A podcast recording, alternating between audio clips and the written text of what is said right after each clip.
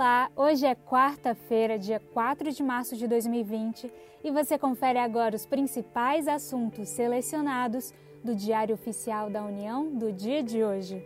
E como primeiro destaque do resumo DOU de hoje, o STF decidiu que a isenção de taxas de consumo para desempregados é inconstitucional. O Supremo Tribunal Federal declarou ser inconstitucional a Lei Estadual número 11.462 do ano de 2000, do estado do Rio Grande do Sul, que isenta do pagamento de energia elétrica e água trabalhadores desempregados pelo período de seis meses. E o STF declarou ser inconstitucional essa lei, tendo em vista que a lei estadual interferiu na concessão de serviços públicos, federal e municipal, alterando então as condições da relação contratual que impacta a equação econômica financeira em desfavor das concessionárias. E quanto a esse tema, o professor Jacobi Fernandes comenta que é comum a prática de benesses pelo poder público, especialmente em período eleitoral, obrigando terceiros a arcar com os custos. E o professor Jacobi comenta também que os contratos de concessão têm por fundamento uma equação econômica financeira que garante ao concessionário os recursos para justa remuneração e recomposição dos investimentos para prestar serviços adequados. E quanto a isso, o parlamento das três esferas de governo decide sistematicamente por isenções, sem atentar para o dever de assegurar o equilíbrio econômico-financeiro. Se o poder público pretende dar a isenção, o professor Jacobi comenta que deve apontar para o concessionário de onde virão os recursos necessários, atentando para a lei de responsabilidade fiscal, notadamente o artigo 15 e seguintes.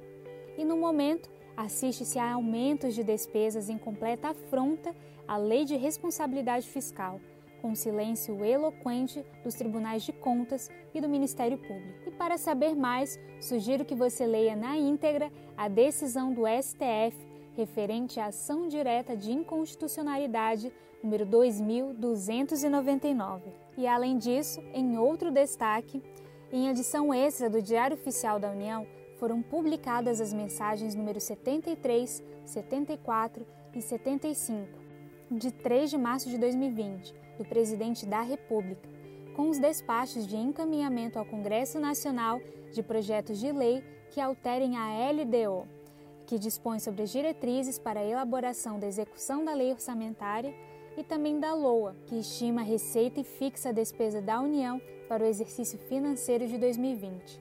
E para saber mais, acesse na íntegra a mensagem do Presidente da República, número 73 a 75, que foi publicada hoje no Diário Oficial da União, em edição extra.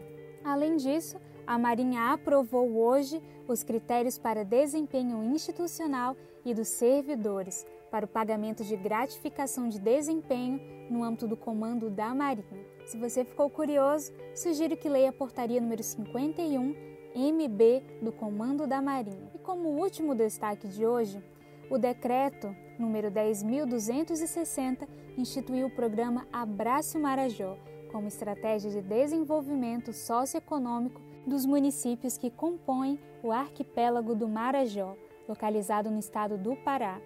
E o programa visa áreas como saúde, educação, segurança, renda e qualidade dos serviços públicos.